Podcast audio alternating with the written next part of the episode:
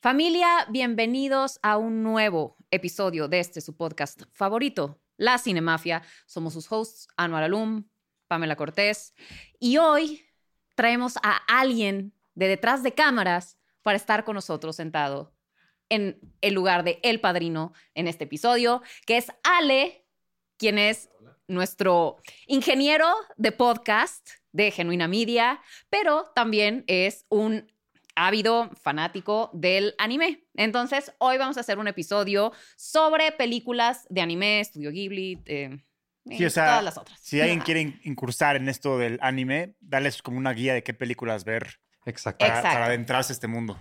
Exacto. Es, es como para principiantes, tampoco nos vamos a poner tan Sí, clavados. así muy dark no, pero Ajá, sí. Pero, pero para que empiecen a empaparse en esto que es el anime en el cine. Entonces, para eso tenemos a Ale. Y Claro, bueno, pues vamos a empezar. Eh, antes queremos agradecer a Genuina Media, donde, Muchas o sea, básicamente a Ale y a su equipo, por producir este podcast y también a mi hermana y a toda su banda que aquí está presente, Dani, Dani y John. Gracias por ayudarnos con esto.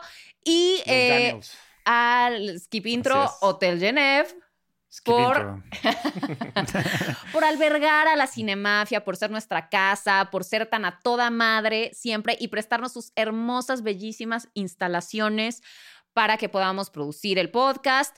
Y eh, no olviden venir a quedarse una noche al Hotel Genève y vivir esta experiencia hermosa en la Ciudad de México, en el hotel más hermoso que hay. Ok, muy bien. Hashtag gracias Hotel Genève. Amamos al Hotel Genève. Te amamos, Hotel Genève. Hotel Genève. Por siempre con nosotros. Muy bien. En nuestros corazones por siempre. Hotel Genève. Ok, ya. Eh, perdón. Perfecto. Eh, bueno, pues vamos a empezar. Eh, ¿cómo, cómo quieren que vaya la dinámica? ¿Cada quien menciona una o tú? Sí, eh, podemos ir una, ok, una, ok, una. ok. Cada quien dice Así tres. como, como las básicas, ¿no? Sí. Sí, Va. claro.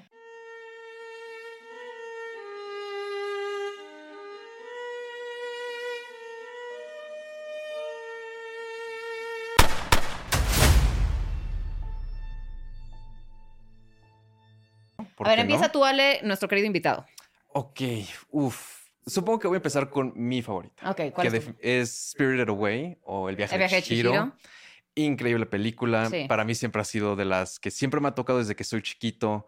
Eh, la primera escena donde simplemente ves el, el piso con el pasto volando en el aire y la música y todo como simplemente ya te meten al mundo desde los primeros cinco minutos. Es increíble la película. Además de toda la simbología que tiene de mitología japonesa, mitología occidental, mitología que tiene que ver con todo lo que tiene que ser de los dioses, este, increíble. Me encanta esa película. Sí, Hayao Miyazaki yo creo que pues es un referente, es el rey de, de- Bueno, y todo el mundo, la, de anime. todo el mundo la conocemos como el viaje de Chihiro aquí en Ajá. México. No, bueno, Así y fue es. la que la película de Miyazaki que se ganó el Oscar a Mejor Película Animada, que creo que es la única que lo ha logrado, si no me equivoco. De Eh, anime, creo que sí. Y creo que es la más famosa del estudio después de Mi vecino Totoro. Yo creo que es la más famosa, ¿no? De Ghibli. Sí, y de, y del- Y de La Princesa Mononoke, ¿no? Ajá. Está a un nivel abajo, Bueno, yo diría. Pero. Totoro Sí. sobre todo porque está más enfocada en niños. O sea, es una película y, y fue el mucho pionero, fue, Y fue- fue sí. la mascota, o sea, fue lo que empezó el estudio, pero yo creo que a cualquiera que le guste el cine promedio le dices, ah, el viaje de Chihiro, ah, sí, sí la he visto, porque la pasaban también mucho en, en Cartoon Network, ¿dónde era? Sí, creo que en Cartoon Network fue. Y también Yo la vi ahí por primera vez y me traumé, cabrón. ¿no? Sí, es, es increíble y además es tan buena que en Japón Sí. desde 1995, cuando haya que haya salido, todos los años la han puesto en los, Sí. en los cines y así. Sí. Entonces siempre la puedes ir a ver. Aquí en México hacen Ah, lo wow. mismo. y, un la, poquito. y la premisa sí vagamente es... Pues dila, güey. O sea, una pre- o sea, sin spoilers, nada más para que se les Claro. antoje verla. Es básicamente la historia de una niña que se llama Chihiro, que está en un viaje con sus papás. eh, Se van a mudar, ¿no? Se van a ir, ajá. Se y ella a- como no quiere mudarse. sí, es justamente es el viaje. El, de Chihiro, que tiene que ver con todo su crecimiento, con su familia, crecimiento como ella misma, espiritual, mental, eh, y todo lo que va pasando en el- la historia. Básicamente están con sus papás, o está con sus papás Chihiro, que van a ir justo a mudarse, y llegan a un lugar, eh, a un túnel donde no sienten que deberían de pasar o el coche no va a pasar, ya no me acuerdo muy bien, creo que el coche no pasaba. Eh, y el papá y la mamá dicen como, bueno, vamos a caminar, vamos a ver qué va, qué hay detrás o qué hay más allá del túnel. Y ahí es donde empieza todo el viaje y es donde empieza a tener todas las partes más místicas, por así decir, de la película con Chihiro. Sí, claro, porque, o, o sea, ahí, al- muy al principio van, recuerdo que como a una, a una casa o algo así, y entonces los papás se roban la comida o algo así, y entonces se convierten en cerdos. Eh, spoilers. Bueno, pero ese es el principio de la película, ese es el inicio. Sí, O no, sea, sí. eso es lo que desata la Sí, aventura. desaparecen, ¿no? Es lo que desata la aventura. Sí, desata la aventura, Ajá. justo. Llegan a este pueblo. Ella tiene, es Y al la final- misión. No, güey. La misión de la película es rescatar a los papás que se convirtieron Sí, en sí, cerdos. Sí. Está bien. Sí. Por andar de. Porque fueron castigados por las fuerzas de las deidades japonesas, por andar de ratas. Muy bien. Sí, exactamente. Sí, en parte de. Pues, pues sí. sí, ¿no? O sea, Sí, mucho de. Que No es lo he visto justo- tantas veces, pero. Sí, sí, es, o sea, es, es una representación de la pérdida de los papás cuando creces, cuando te vas sintiendo que ya tienes que dejar el nido, por así decir. ¿no? Y básicamente a Chihiro le tocó simplemente pasar por todo esto un poquito antes. Ah, ok. Sí, y pues ya, cuando llegan al pueblito de lo que tú hablas y llegan a como a este hotel, este, adentro del hotel es cuando empiezan a pasar todas las cosas que simbológicamente, eh, en- visionariamente, por así decir, eh, es cuando intentan representar los viajes que vas tomando en tus momentos para cuando te vas volviendo más adulto, por así decir. Y también tiene como una metáfora de, uno de eso decían, del tratado de blancas o algo así, ¿no? Sí, también. ¿Cómo? mucho. O sea, tiene mucha profundidad que, que Miyazaki la hizo como una, como una crítica hacia el tratado de blancas en, en, en Japón y así.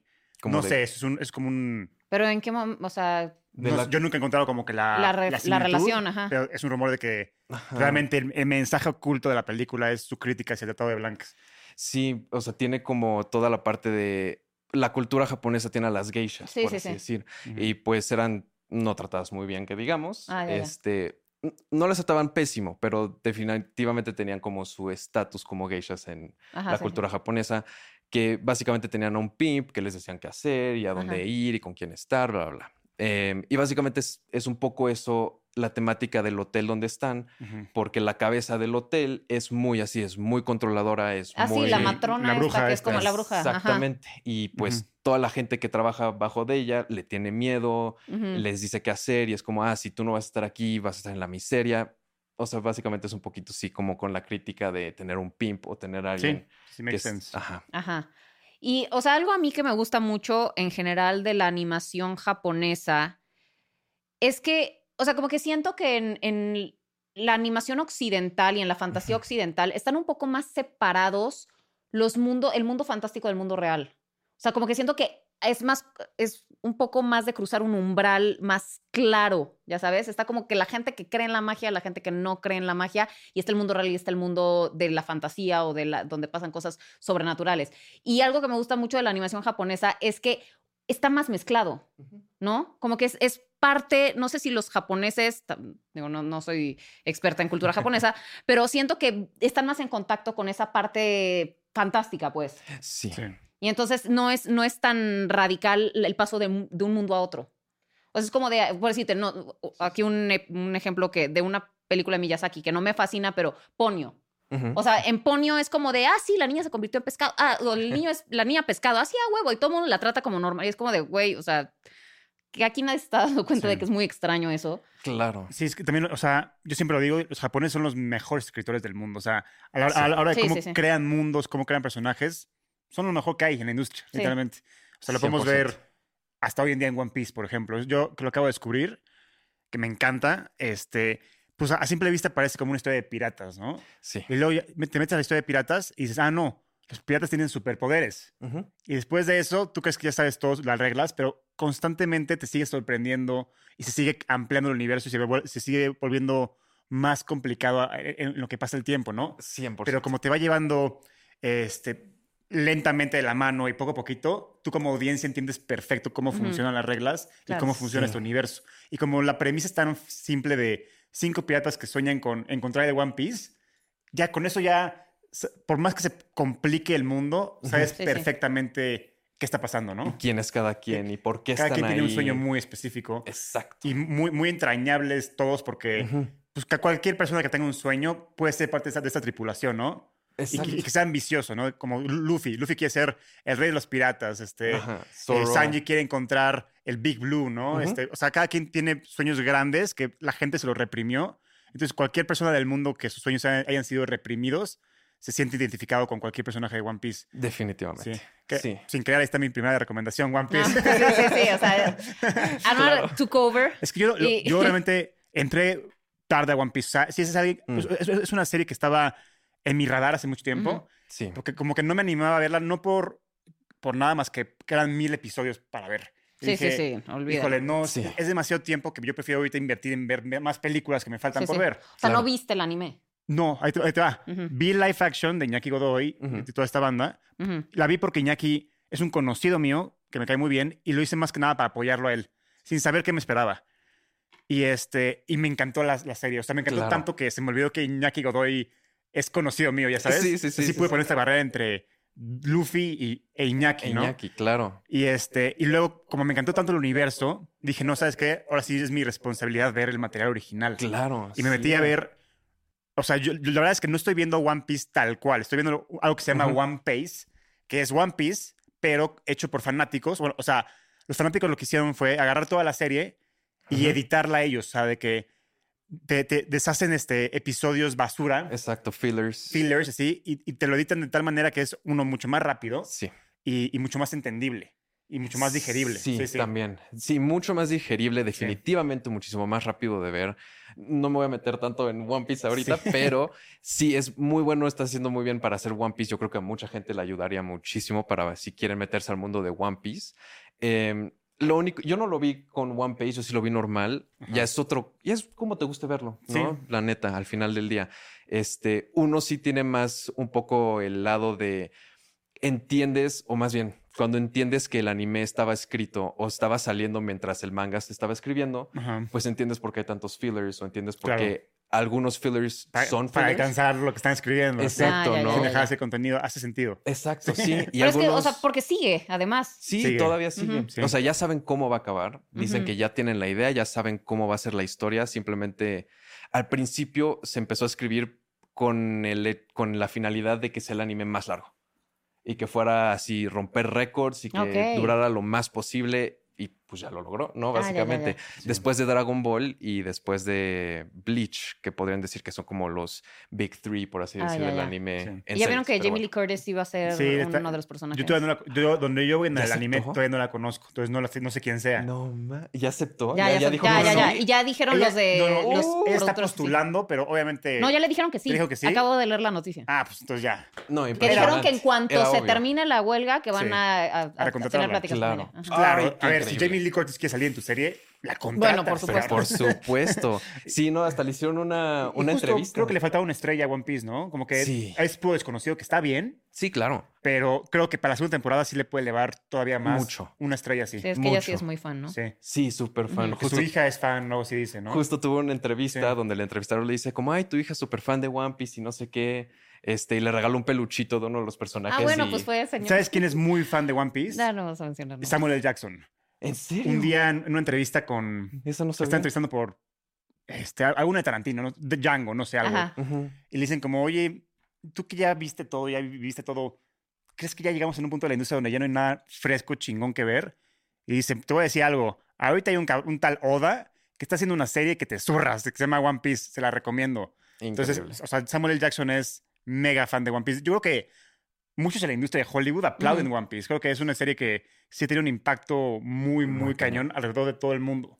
Sí, no, Sí. es, o sea, cómo está escrito, Sí. las historias, cómo sigues, si- como lo que dijiste, o sea, cómo sigues Sí. este, creciendo el mundo, la historia, todos los personajes, es, es netamente increíble. Y, y este Oda, el, el escritor, o sea, por ejemplo, Star Wars, conocemos muy bien a George Lucas, Harry. Potter, J.K. Rowling, pero Oda es un güey misterioso, no, no sabemos quién es, ¿verdad? No, en ese sentido no sabemos quién Es como un es. Shakespeare. Sí, de la única ¿Cómo? cosa... Shakespeare, que sí sabemos quién es. ¿De qué No, no, no, pero hay, rumores de que eran muchos y que la- realmente no, no encontramos, no, no sabemos bien la identidad de, qui- quién era Shakespeare. Ajá. O sea- sí está su foto y todo. Ah, o sea, puede ser un güey random. Ah, Igual está Juan Escutia, pero puede haber sido cualquiera, o sea, ¿sabes? Exacto. Pero sí, o sea, Oda también cuando escribe o lo que sea, tiene a diferentes escritores. Digamos sí. que él pone a los personajes y le pasa el papel a alguien que hace toda la parte de Sí. atrás. Ok. Y después alguien colorea o lo que sea. Pero nadie sabe cómo es físicamente. O sea, Ok. o sea, Iñárritu, o sea, Iñárritu, este Iñaki Godoy, ya lo, es como ya, Banksy. ya lo vio, pero cada vez que están- hay entrevistas con él, le ponen blur en la cara. Entonces, Mm. la- o sea, la gente cercana a One Piece sí sabe quién es, pero los fans normales no tienen ni idea cómo luce físicamente. Órale. Sí. Qué Sí. Interesante. Ah, Pero espérate, tantito volviendo al viaje chico, nada más quería Sí. preguntarle, Jale, o sea, es que de pronto Claro, te claro. metiste así de, ah, sí, Es los que japoneses, tanto- vamos a hablar de One Piece.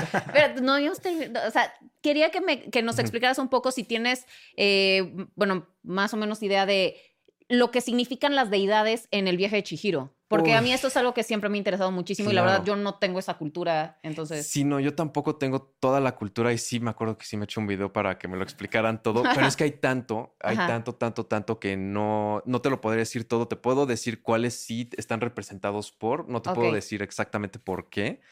Este, pero obviamente los dragones, increíble parte de la cultura japonesa, sí. este, que tienen muchísimo que ver con la fuerza, con este, la realeza, Libertad, con muchísimo que tiene que ver con esa parte que representa el dragón, ¿no? Em, después hay unas criaturas que son como bolitas negras que Las solo van que- caminando. Que también salen en Totoro.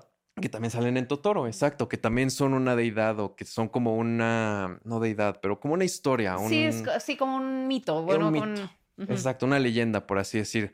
Eh, las ranas también, hay algunas ranas que salen que caminan en dos patas que están agarrando como un, ay, no me acuerdo cómo se llama, largo, parte de donde se, siempre se sientan en el agüita, Ajá. que esa también es una deidad en Japón. Está repleto Sí. y también siempre tiene como un mensaje como a la naturaleza Exacto. o a la ecología o lo que Claro. sea. Siempre, siempre está conectado. Bueno, regresando a One Piece. Vamos a hacer un especial de One Piece mejor. bueno, voy yo y creo que hay que mencionar un clásico de culto que es Akira, de Katsuhiro Otomo.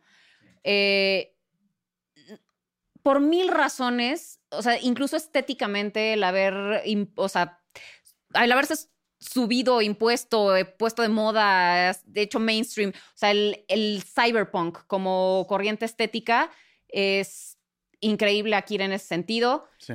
Obviamente también narrativamente, todos los mensajes que tiene, de, o sea, del la, lo maquiavélico del gobierno, de querer tener esta arma, este poder absoluto, de, de hacer experimentos con niños. Sí. Eh, o sea, es, es una historia súper potente.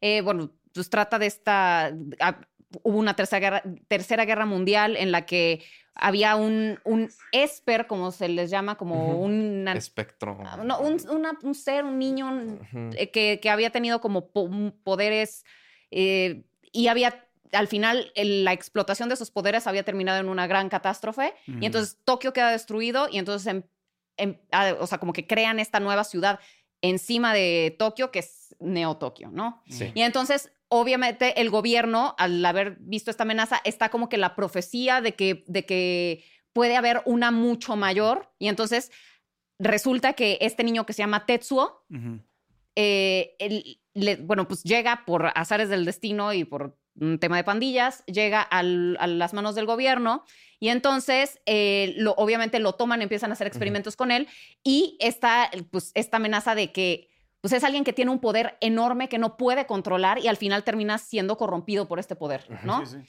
Y entonces, este, pues obvio, tiene también esta toda. El final es impresionante, es mucho de body horror, en el que Sí, él empieza, sí, o sea, sí. se vuelve como esta masa gigante que se empieza como a tragar todo lo que Sí, sí, es muy impresionante también, pero además es como, Como los- carne con tecnología, como Sí. con eh, Como un Terminator. por así exacto, decir. como un. Terminator. y, y pues sí, o sea, es como, como una crítica social muy fuerte a, a, al- a cómo el gobierno instrumentaliza al, al ser humano. Sí. No, y aparte, o sea, sí es clave importante de la cultura popular. O sea, tan así que en Ready Player One, que es como captura todo lo, lo esencial de la cultura popular, hasta la moto de Akira sale, ¿sabes? Sí, sí, sí, claro. Y también hay No, rumor- bueno, aquí ha sido referenciado en... Exacto. No, eh, el origen. Pues apenas en... En, en Chronicle es. es, es No, en. Nope. En no. Apar- aparte. en Nope, cuando ella se hace así, Sí. ya sabes, es el, Sí. el derrapón El- el de Akira. Sí, claro. Sí. Y hay películas que, o sea, tipo Chronicle, ¿la vieron o no? No. El, el niño que ad- adquiere poderes y se Ah, ya, alguien la mencionó apenas. eh, Con el tío Robert, ¿no? El tío Robert, que es Sí. su película favorita Buenísima, de pero superhéroes. justo a ver. Cierto. se inspira a Akira y así.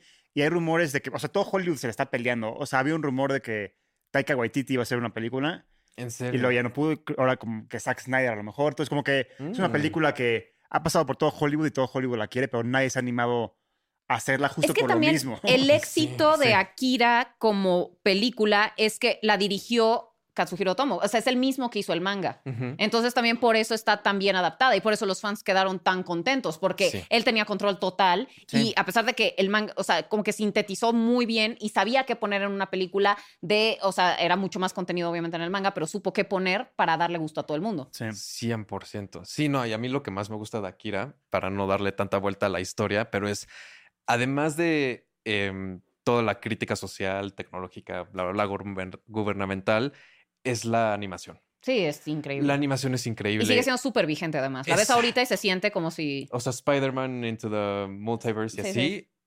eh, o sea, tiene mil cosas de Akira. O sea, simplemente como cómo se hace la animación o cómo se ve la animación que una mano con que solo esté ahí, como que se ve que se está moviendo, por así decir. Es increíble ver esos pequeños detallitos que sí trajo Akira, como ese estilo de la animación, ese estilo del personaje, ese estilo del eh, cómo está mm, dibujado. Es, ay, es brillante. A mí Sí, me sí, encanta. Si te gusta el los cine, tienes que ver a colores. Akira en pocas palabras. Sí, básicamente. No puedes no ver a Akira. No, no, no. Sí, no, fascinante. Akira, fascinante, las mejores películas de anime. o- Sigue y, del- siendo. y Sí, sin ser de anime, o sea, sí. el- de las mejores películas de, que existen. Sí, sí. Pues muy bien, esa es mi aportación. Tú sigue, señor. ¿Yo otra vez? Sí. Ok, ok, ok. Uf, ok. Yo creo que otra de las grandes de que me gustan mucho o que yo vi fue. no quisiera decirlo, pero me gusta mucho, eh, me gustó mucho la película de. Chale. Me gustó mucho una de las películas de One Piece que salieron. Ah, ok. Sí. ¿Cómo hay? O sea, One Piece, ¿sí hay película de One Piece? Hay Sí. un chingo Ok. de mandarle cosas. Oh, my. Sí. Sí, chance no es como histórico para el cine en general, pero la película de One Piece se me hizo. De hecho, el año pasado salió una. ¿no? Sí, salió una. Muchas son De como un concierto, un concierto de rock, algo así. era, Sí, ¿no? rarísimo. Sí, no. Hay cosas que yo no veo, pero esa película en, en particular como que me gustó mucho. Este, y la vi antes de conocer todo de One Piece, ¿no? Por eso para mí es como un poco más Pues se centra importante. en Luffy así también. Así, y Ah. tiene como solo una historia como al lado, es como un universo diferente, por así decirlo. Ah, o sea, no está conectado con ningún arco, ni no, mucho menos. nada, nada. Y hasta hay películas donde es un arco completo. Básicamente solo lo puede ser. Pero bueno, Ya. este, para no hablar mucho de eso, pero básicamente me gustó mucho esa película porque pude ver lo que hablaba Oda cuando estaba escribiendo el manga, que era como yo no soy el único que escribe One Piece. O sea, yo no soy One Piece, también hay más gente, ¿no? Y siempre les da o sea, el yo hice crédito. arenero, ustedes jueguen con lo que quieran, ¿no? Básicamente, Sí, sí. ¿no? Y en los mangas, o sea, cosas al final de cada chapter o cada capítulo, este hay un QA con Oda que le responde a la gente que le manda Ah, preguntas y así. Y dice como una de las cosas que yo siempre he querido hacer con One Piece es que los personajes también tengan un poco de ese carácter de los otros que me están ayudando a pintar y a hacer lo que tengo que hacer con Mm. el manga, porque siento que les da también esa parte de como yo también soy de One Piece, Sí. yo también tengo esto. Ah. Y en la película es cuando lo notas. Ves a Luffy en el anime, ves a Luffy en la película, y además de que los colores, este, la textura de las caras, eh, las sombras, o sea, cómo está hecho, ya se ve como en otro nivel completamente diferente la película, la animación. Este, te das cuenta de cuando alguien tiene como una mano diferente en alguien más Sí. la cara de Luffy cambia, la, la manera de cómo se ve Nami, por así decir, increíble. Este, y eso como que me abrió el mundo a One Piece y me abrió el mundo a, a la edición digital o más bien como al, al coloreo digital o al arte digital, Sí. porque me sorprendió muchísimo ver como sí. el, el depth o como Sí, si sí, la profundidad. la profundidad de color y la profundidad en las cosas en esa película de One Piece. Ya. Me encantó. También, ta- ta- también, o sea, es bueno empezar con One Piece para ver anime porque se siente muy occidental, ¿no? O sea, Un poco. también, o sea, los personajes son totalmente internacionales. O sea, hay portugués, brasileños, ingleses. O sea, Luffy no es japonés, es, No. es, es brasileño. Sí. Entonces, y, así también se ve mucho la influencia de- del mundo occidental en Oda. Por ejemplo, hay personajes diseñados como Michael Jackson. Sí. Hay un personaje que se justo. parece mucho a, a Johnny Depp. O sea, se ve como, como Hollywood influenció mucho a Oda a la creación de, de One Piece. Sí, Sí. 100% con Sí, sí. todo. O sea, y también en el mundo de One Piece, lo padre que dicen, o a mí lo que me gustó mucho es que dicen, ah, sí, vamos a recorrer el mundo. Y literalmente sí recorren el Sí. mundo. Cuando llegan a una isla que no es isla, que es un país, sí es un lugar en el mundo que, no- que nosotros conocemos. Puede ser España, puede ser Francia, Claro. puede ser Inglaterra, lo que tú quieras. Pero es muy notable y es padre ver como esa parte en One Piece donde Oda le está dando un poquito al mundo, un poco de ellos en el anime. Es increíble, a mí me encanta. Es muy, muy, muy padre. El mundo increíble. Pues bueno, yo Vas, quiero, yo quiero recomendar, recomendar la segunda temporada de One Piece. No, ya basta. ¿Qué es esto? ¿verdad? Y el animeo especial de One No, Piece. Estoy chingando. No, yo quiero. Yo quiero, yo quiero, Es que es One Piece. yo quiero recomendar. Hay una serie que todavía es, para mí, es seis niveles este, superiores a, a One Piece y a cualquiera, que es Death Note. Ah, mí- Death Note es muy bueno. Death Note fue a mí lo que me enamoró. O sea, bueno, amaba al estudio Ghibli así, pero cuando ya empecé a ver anime, anime, lo que me enamoró fue Death Mm. Note. Es una serie corta, la verdad, no, no, o sea, te la puedes echar fácil en un fin de semana. Está en Netflix y es un thriller policíaco con elementos sobrenaturales.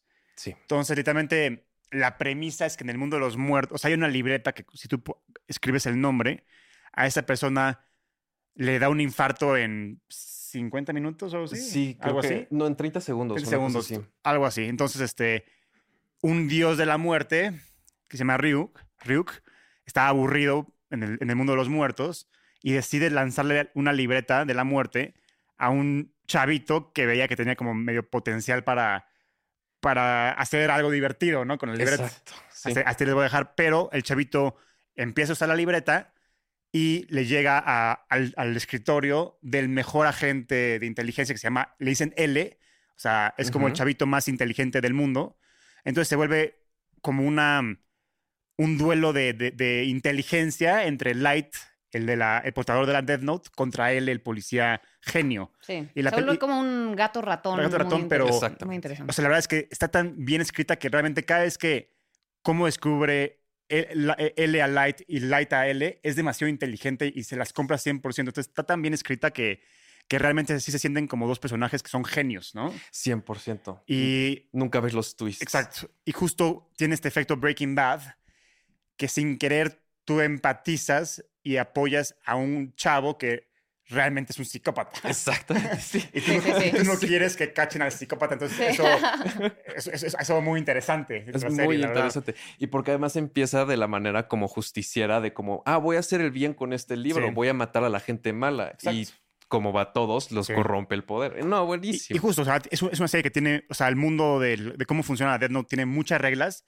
pero como te lo van explicando poco a poquito, tú como audiencia entiendes a la perfección cuáles son las reglas Claro, de este universo, por más No, complejo pero que además la relación entre eh, Ryuk y Light. Light. y el demonio es, Sí. o sea, es muy peculiar. Sí. o sea, se vuelve muy entrañable. Sí, Sí. es muy divertida. Sí. Y, y justo el, el final es de los mejores finales que he visto en mi vida. Y también este, pero a ver, ojo, eh, hablo del anime. Si ustedes ven la película de Netflix, por favor no se hagan eso. No, no, eviten- no, Y más porque no existe. es de las peores adaptaciones que yo he visto en mi vida de, de anime a, a- a Hollywood, ¿no? Sí. Sí. Entonces sí, es- patético. esa es la mejor serie que yo he visto de anime y es la que más, más les recomiendo. sí. Death Note. Death Note. Death Ok, bueno, mi siguiente recomendación es probablemente una de mis películas animadas favoritas de todos los tiempos, de cualquier estilo, y es Your Name, de Makoto Shinkai. 10 de 10. Eh, Sí, 10 de es 10. 10 de Eh, 10. me parece una obra de arte, me parece súper sorprendente. Yo la verdad cuando empecé a verla no, no, no sabía lo que me esperaba. O sea, porque empieza siendo una historia de body swap convencional en la que una chica y un chico se cambian de cuerpo un día sí, un día no. Entonces es, o sea, empieza siendo muy comedia en la que, eh, bueno, pues te cambiaste de cuerpo hasta que entienden como qué es lo que está pasando. Luego empiezan así como de, güey, no la cagues porque mañana tú vas a estar en mi cuerpo. Y el otro así como de, no manches lo que hiciste cuando estabas, cuando yo era tú. O sea, entonces empieza siendo como una, toda una cosa de, de, de comedia y de, sí, como muy de situación. Y de pronto va evolucionando la historia y te vas dando cuenta de por qué llegaron los dos a esa situación y es mucho mayor de lo que te imaginarías. Es un tema como de cruce de líneas de tiempo en la que hubo un desastre natural y bueno, es una cosa Le- Impresionante. La chica spoiler aquí. Ah, chingados. Pero bueno, No, no fue spoiler. no, no dije no, No dijiste, estoy- no es- dijiste algo que sí revela muchísimo. pero eso lo revelan muy pronto. no, es la, lo, es la gran revelación. Mm, lo del no desastre natural. No, no, eso Por eso es. sí, pero eso es una, una, una palabra que te revela, porque bueno. es un body swap, pero le dan Sí. un giro que no habíamos visto antes. Bueno, bueno. Se vuelve un tema cuántico muy chingón, una historia de amor de personas que no pueden estar juntas. Es una Sí. Increíble. es muy- Imposibilidad. es extremadamente bonito. es el Romeo y Julieta más sofisticado que Y la música está espectacular. 100%. No, todo está espectacular. Y JJ Abrams, JJ Abrams, va a hacer una película live action hollywoodense. que se va a estar de de huevo, esperemos. Name. A ver, que- o sea, bueno, nos esperemos. Ahí sí está jugando con fuego, Ay, porque literalmente sí. Your Name es perfecta, ya no hay nada que contar. no hay nada que aportar ahí. Ya nada, Te rindes, ya estuvo. nada. Y es, es- creo que es la película ah, eh, japonesa más taquillera de la historia, creo. Ah, no sé. No Sí, o- sé. o sea, con mayores recaudaciones. sí, sí. ¿eh? Desconozco. Porque sí, Porque así, yo la conocí, porque decían como, puta, este madrazo en Japón, no sé qué. Sí. Sí, Y tardó años en llegar a, a- a Latinoamérica. sí. Y cuando la vi dije, ah, makes sense. No, Sí, pero a mí me sorprendió. sí, o sea, yo sí. dije, ¿en qué momento una historia así se convirtió en este pedo cuántico Sí. de, o sea, No, y la Muy música, impresionante, la música. está preciosa. y el nivel de animación es de las cosas más bonitas Sí, Increíble. que puedes ver. Increíble. sí, Sí, Your Name no, es no, no. una obra maestra. Sí, no, ver esa película como no, se y, es- tiene que ver. y de verdad es un Wow. romance que, o sea, hasta el final yo, yo, yo creo que sí lloré. Es de las pocas películas en las que sí he llorado. Yo igual, yo sí, Sí. o sea, sí solté el llanto, fue como no lo podía creer. Sí, igual Sí. fue tan emotivo, muy bien hecho, muy bien escrito, todo, como dijo Anwar, o sea, los japoneses tienen una manera de escribir historias que, o sea, solo te transportan a ese mundo y te hacen sentir tantas cosas, es increíble. Sí. Es que lo, lo hacen con tanto amor, güey, que se nota, cabrón. Exacto. Sí, Sí, sí. justo. O sea, no, se- no se siente como una obra por encargo, se siente como yo como humano quería contar esta historia, ¿me entiendes? Se siente, se Exacto. siente eso. Sí, totalmente, totalmente, con tanto corazón, Sí. tanta alma. Y además, o sea, a mí lo que más me gusta de los animes es que te dan esa oportunidad de abrir el mundo a todas estas posibilidades que no podrías hacer como en una película live action. Ah, claro. ¿No? Y Porque es- incluso el uf, estilo de animación te permite reflejar las emociones de una manera mucho más tangible. O sea, se pueden dar mucha licencia creativa en cuanto a como el llanto. O sea, todo es mucho más fuerte y más intenso. Justo, y lo más importante Como en en las el hentai. Ah. Justo, y lo más importante de- Censored. La chica de vamos, cayó. Sí. Le vamos a regalar uno de esos cojines enormes. Pero bueno, este, lo que hacen mucho en, en las ediciones, o más bien cuando es- están este, intentando hacer que se noten las emociones, Exacto. este, es en los ojos. Sí, es sí, todo sí, en sí, los sí. ojos. Y he escuchado mucha gente hablar de cuando empiezan a dibujar anime y a animar anime y cosas de ese estilo, que los ojos son la cosa más importante que tienes que hacer para cualquier personaje. Y es lo más difícil de animar, dicen. Exacto. Porque tienen que enseñar tiene que completamente todo. Y además, los ojos, el tamaño del ojo depende de qué tan grande eres, qué tan sabi- cuánta sabiduría tienes, cuánto has Mm. vivido. O sea, todo tiene que ver un poquito con los ojos. Entonces, si ves a un niñito con unos ojotes grandotes, significa que es, es- todavía tiene como esa pureza de niño, Claro. todavía es como Mm. ingenuo, por así decir. Entonces, cuando ves a un adulto con ojos más grandes, como un poquito más brillantes, ah, es un poco todavía tiene esa esencia de niño, por así decir, ¿no? sí, sí. Entonces, sí, como dices, Your Name fue una de las primeras películas, en mi opinión, que yo a mí netamente me metí muchísimo a ver eso de los ojos, la animación y nomás dejarme ir por esos colores fue increíble. Es espectacular. Sí. Señor. One Piece temporada One 3. Piece. Otra vez, La One Piece. tercera película de One Piece. Exacto, la película de. Alabasta de One Piece. este, ok, si no son películas, ah, no, sí, sabes que sí es una película, pero también se puede ver como serie. Ok. Es una de las mejores series, una de las mejores este, películas que yo he visto de anime. Se volvió mi anime favorito desde que lo vi.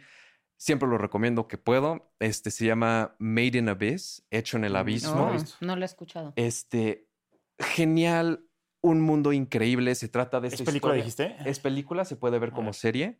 Este, se trata de este mundo, donde en el mundo hay un cráter en medio del océano. Ajá. Este, y este cráter va hasta como unos 15 mil, 20 mil kilómetros a profundidad. Ah, o sea, es moderna, es de 2020. Muy moderna. Sí, sí. Muy moderna. Acaba de salir.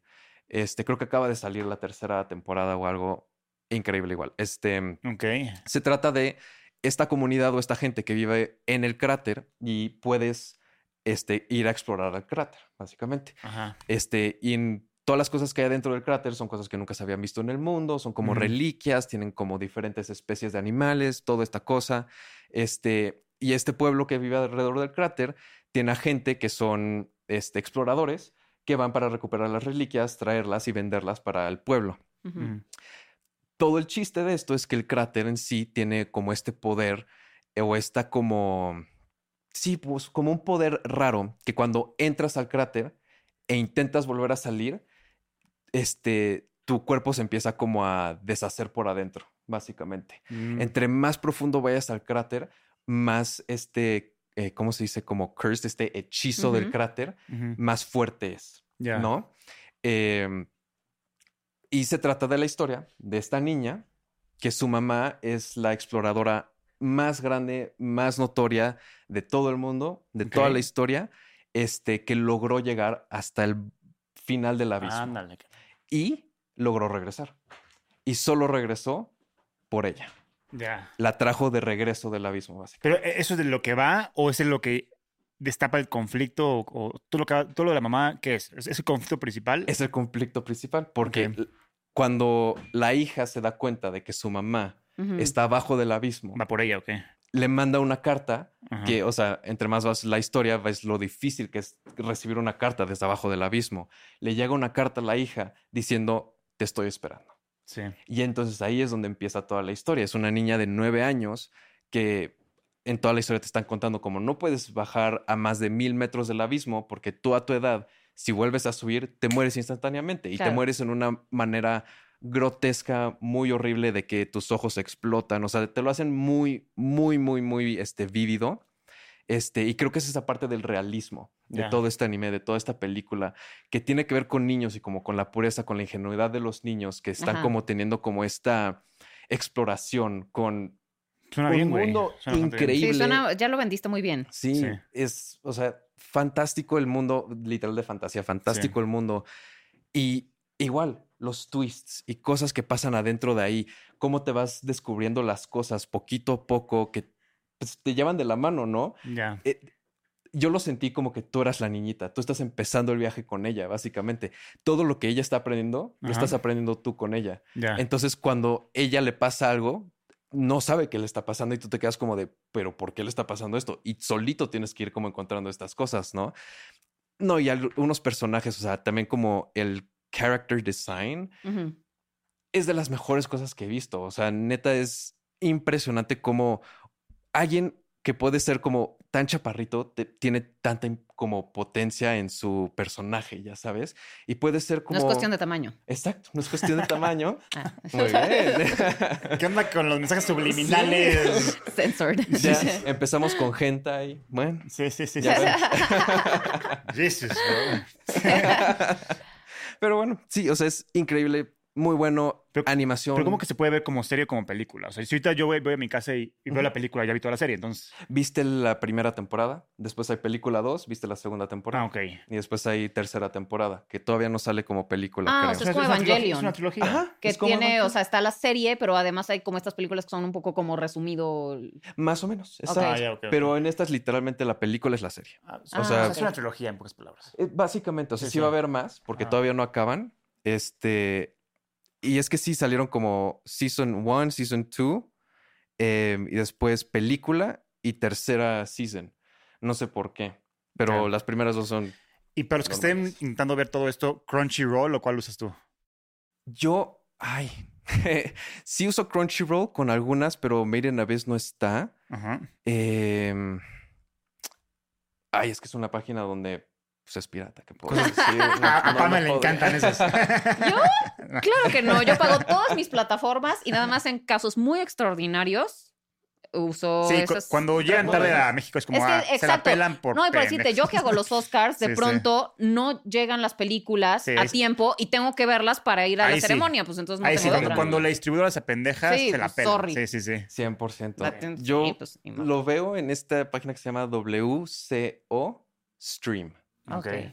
Ahí la pueden googlear y es cualquier caricatura Ajá. en inglés o en japonés. este, Star Wars Rebels, todo lo que ustedes quieran Órale. también. Ah, ahí la- buenísimo. Muy buena, muy buena. Pero sí, esa recomendación se volvió mi anime favorito. Película increíble, great pacing, o sea, va muy bien la historia, muy rápido, lo entiendes muy fácil. Y hasta acabas una película y es de necesito ver lo que sigue. Ah, O pues sea, suena no se puede quedar ahí. Ah, Ok, Sí, ok. muy recomendable. Bueno, yo antes de mi última mención quiero decir una mención honorífica. Ajá. Bueno, Attack on Titan, todo el mundo lo conocemos. Creo que Sí, es sí. el Avengers Endgame del anime. No, pues es lo más mainstream, es lo más popular, es lo que está de moda ahorita. Sí. Todo el mundo lo ve, todo el mundo estamos esperando el, el gran final. Así que no quiero entrar en detalle con Attack on Titan. Creo que todo el mundo tenemos que estar viendo ahorita Attack on Titan. Es una obra maestra, literalmente. sí. Y un mundo espectacular con personajes entrañables. Pero, Pero, además bueno, durísima. y O sea, durísima y... mucho más adulta que mucho del Totalmente. anime que es, de pronto es, es medio infantiloide. Sí. Esto es Y desgarrador. personajes muy humanos en el sentido de que se tambalean en el lado oscuro y luminoso Ajá, exacto. constantemente. Entonces no son malos ni buenos, son, son humanos. Ujú. Cada quien tiene su objetivo y se acabó.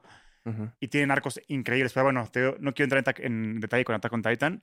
Quiero recomendar una que es más rara, que se llama The Promised Neverland. ¿La has visto no? Uy, pero claro. o sea, nada más recomiendo la primera temporada. La segunda temporada ya ni la vean. Véanla como si fuera una temporada.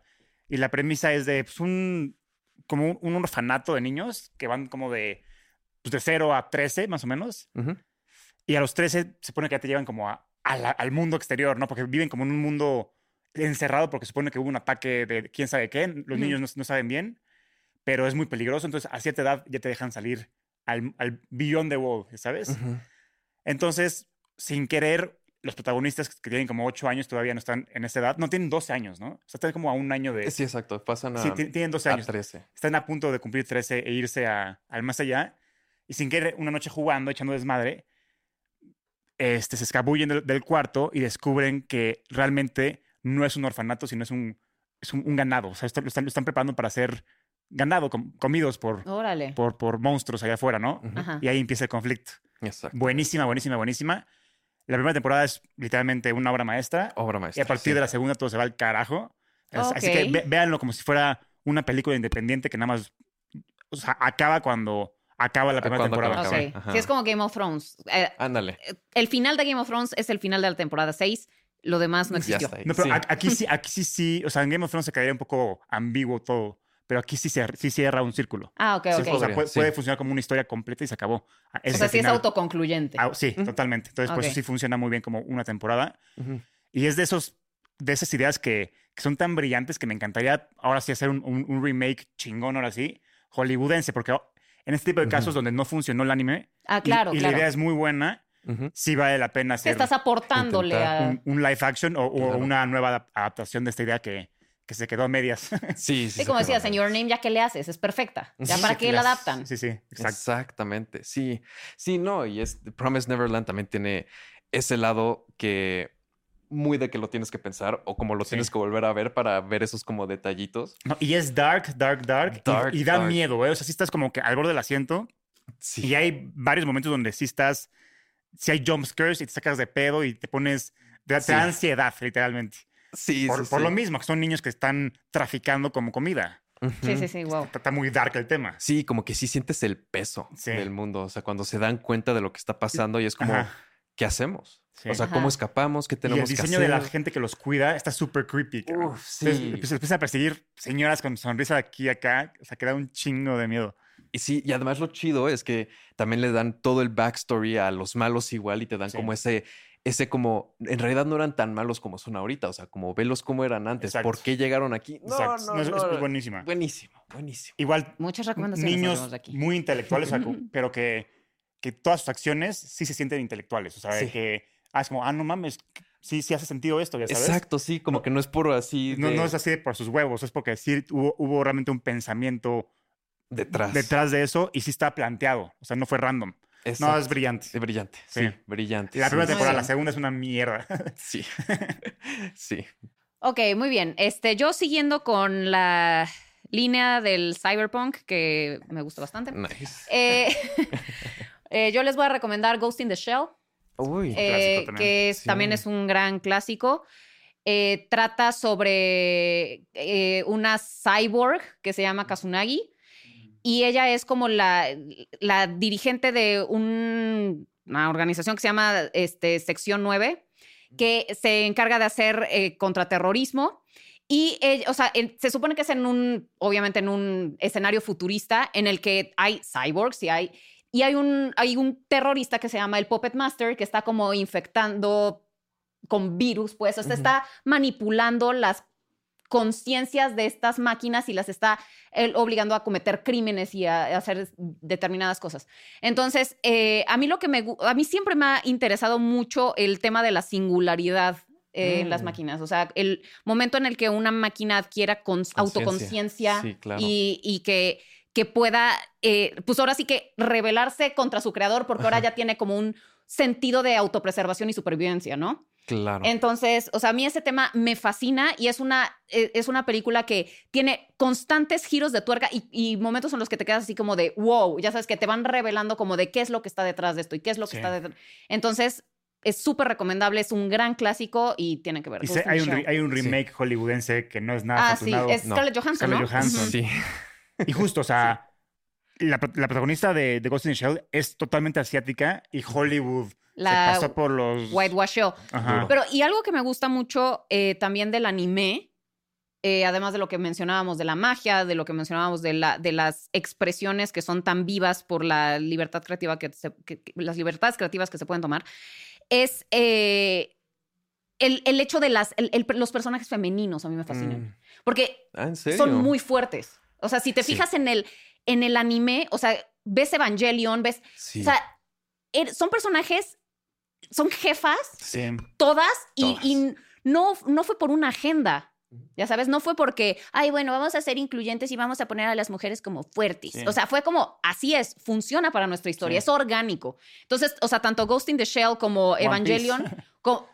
Pues no sé, One Piece no he visto, cabrón, pero, sí. pero, pero no tienen ese miedo porque no, no lo ven como un tema de condescendiente de, ay, vamos a darles este lugar. No, o sea, es como así funciona mejor. Así es. As- Y así es. Exacto. Y entonces eso siempre me ha gustado muchísimo. Y además, ¿sabes qué? Por, también en Evangelion, es, las mujeres son muy sexuales. O sea, ya sabes, o sea, Sí. y están muy en control de su sexualidad y eso no es nada malo. No, ya para sabes. nada. Al contrario, o sea, como que se enaltece y eso me gusta muchísimo, porque no es como de, este, ah, bueno, pues está toda acá sensualona, pero es una pendeja. No, o sea, son unas jefas Claro. y además son muy sexys. Muy, sí, Entonces sí, eso sí. a mí también me fascina del...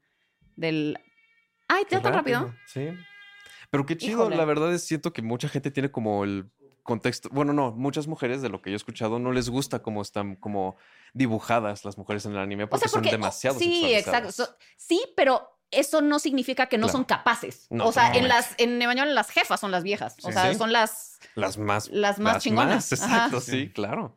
Sí, sí, sí. No, tienes toda la razón. No, güey, vean Nami, güey. Nami... Claro, no. O sea, pero de- Es la cabeza ¿Otras de volvidos a. One Piece? Sí, pero es que, o sea, cuando empezó. One Piece no teníamos todo este movimiento y aún así Oda Puso a Nami no como interés amoroso de nadie, sino como una cabrona que quiere dibujar el mundo en su mapa y se acabó. Sí, exactamente. Y a la fecha no he tenido ni, un- ni nada de romance, según yo, con ninguno de la tripulación. No, no, porque no. no, es, es con nadie. irrelevante todo eso. Exacto. Sí, sí. Es irrelevante, completamente irrelevante, porque ni siquiera tienes que y tenerlo. y o sea, es sí. muy femenina, güey, también. Sí, sí es muy femenina.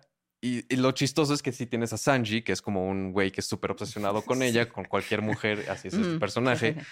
Y puedes ver a Nami como es, le cierra el hocico cada vez, le pega. sí, o sea, sí. es nomás como de no me pueden ni tocar. Pero la parte padre de eso es si son una familia, de que Sí. o sea, alguien hace llorar a Nami y Sí. todos es como no puedes hacer llorar a Nami. Y ahí están todos. Ok. Ok. Sí. no, no sé de qué me hablan, pero está bien. Pero Pero bueno, bueno. sí, A ver, no. échense una recomendación más y eh, terminamos. Ok. Pues yo Vamos a hacer recomendaciones de hentai. Yo claro. me eché Attack on Titan, entonces ustedes están en desventaja. Ah, ok, Ah, ok. Yo ya llevo cierto. cuatro, Bueno, sí. ok. Entonces, ok. ¿eh? no sé. Ok, si bueno, no pues otra de Ghibli, película. si no. O sea. Ahí hay Híjole, es que muchísimas. Yo también me, me quedé con muchas que quería recomendar y ya Yo no pude. también. Muchas series. Hay gente, Film. Avatar no es anime. Entonces, podría decirse que no. no, es, no es anime, güey. Pero si quieren adentrarse, a- no todavía tan hardcore al anime, quieren ver como un paso antes, creo que Avatar es buena opción. Avatar es muy buena opción. Pero no es anime, ¿no? Pero no es anime. no es anime. No, no es anime porque no tiene los como esos quirks. Y no así está animado en. Japón, que es, es como parte de los requisitos de que sea anime. Bueno, pero a ver, otra de Sí. Estudio Ghibli. eh, Pues, película, Hay bueno. un chingo. O sea, sí. Princesa Mononoke a mí se me hace brillante. Princesa Mononoke yo creo que también es de mis favoritas. Sí, Sí. creo que de muchos. Y es que también, como, eh, como estábamos mencionando, algo que también tiene la animación japonesa que es muy particular es, y lo habías mencionado un poco, el tema de la naturaleza. Sí. O sea, porque como la religión predominante en Japón es el shintoísmo, y es justamente una religión que eh, está, o sea, es, es como, está en todo lo, Claro. que, lo que te rodea, ¿no? Y en la 100%. naturaleza. Entonces también Sí. por lo mismo siento que los japoneses tienen esto de, o sea, y en Princesa Mononoke está muy bien reflejado como, o sea, si atacas nuestra naturaleza, van a llegar los espíritus de la naturaleza a, chingarte. chingarte. Sí, sí. Entonces, o sea, eso también es muy fascinante de, Sí. del, del, del- pues de la cultura japonesa en general.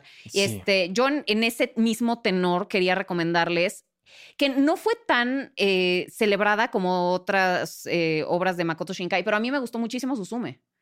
O sea, a mí. Suzume me, me gustó mucho porque siento que, no sé si se han dado cuenta de que a, a los japoneses les pasan un chingo de tragedias, ¿no? Sí. Como que de pronto es de, puto, un tsuna- ah, Japón, tsunami, ah, terremoto, ah, pobres japoneses, ah. Fukushima, ah, Japón. O sea, como que siento que es una isla muy vulnerable en la que les pasan muchas cosas, muchas tragedias muy seguido. Entonces Sí. ya, pobres japoneses. Y este, Pues de ahí nace Godzilla, del estrés postraumático de lo que vivieron con, claro. Con la bomba Y atómica. entonces algo que a mí me gustó muchísimo de Suzume es que es como si fuera Makoto Shinkai intentando hacer mitología Mm. o, o sea, a la antigua usanza de, ya sabes, las, las religiones politeístas que este, no, el terremoto es porque eh, no le dimos esto a los dioses. Entonces claro, vamos claro. a hacerles este, este tributo para no sufrir eso. Entonces yo sentí a Makoto Shinkai como intentando eh, eh, crear mitología de...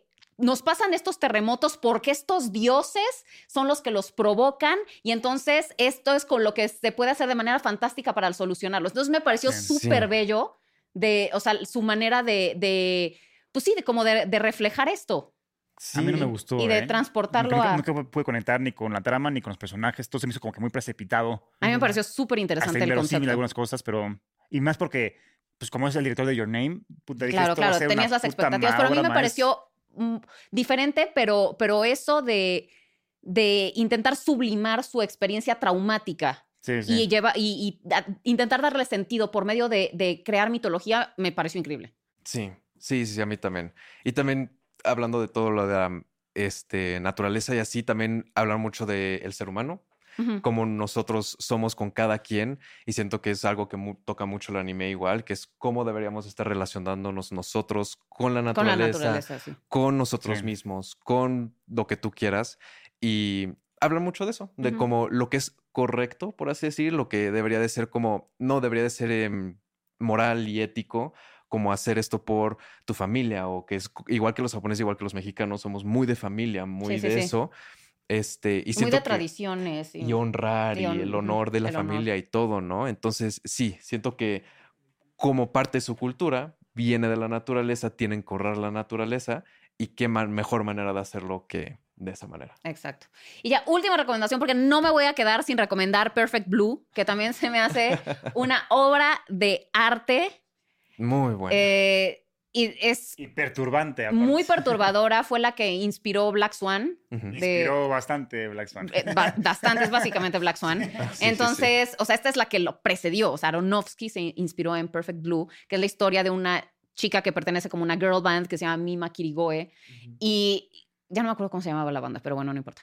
Eh, y entonces ella... di un nombre así random japonés. y te Seguramente todo el mundo va a decir sí a huevo. Sí, sí. Este, Moshi no, moshi. pero es, no, pero es este conflicto interno y, y es, además está, ay, Anuar, es este conflicto interno de la protagonista en el que ella es su propia peor enemiga y, y en el que no sabes qué es lo que está pasando, si es autosabotaje o de verdad, la, o sea, tiene alguien que le, que le quiere hacer daño. O sea, es, esa dualidad de personalidad me parece espectacular y vale muchísimo la pena. Sí, sí vale muchísimo la pena.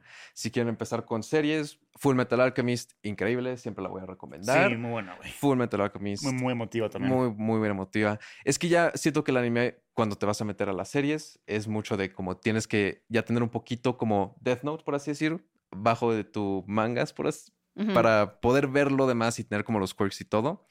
Pero hay mil y un cosas. Y siempre es muy difícil recomendárselo a alguien Sí. porque hay para todos, ahora sí, la neta. Entonces, lo que ustedes quieran ver, lo que les guste, ahí hay mil y un cosas que se pueden encontrar de lo que sea.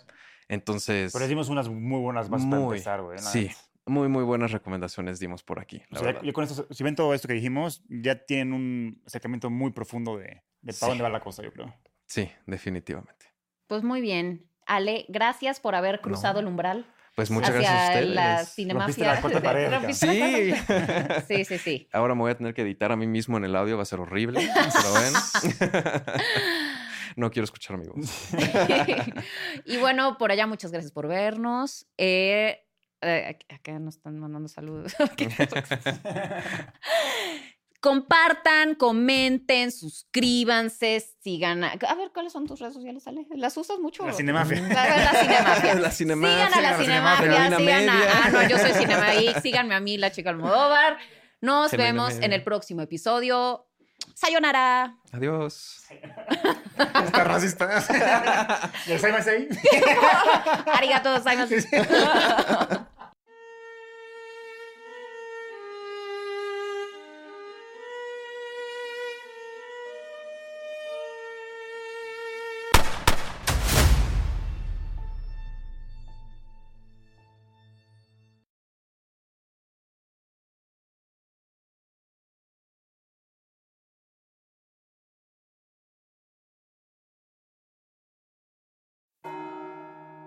¿Estás listo para explorar los rincones más oscuros de la mente humana? ¿Te atreves a desafiar lo desconocido? Bienvenidos a la investigación donde cada susurro, cada sombra y cada misterio te sumergirá en un mundo de suspenso y terror.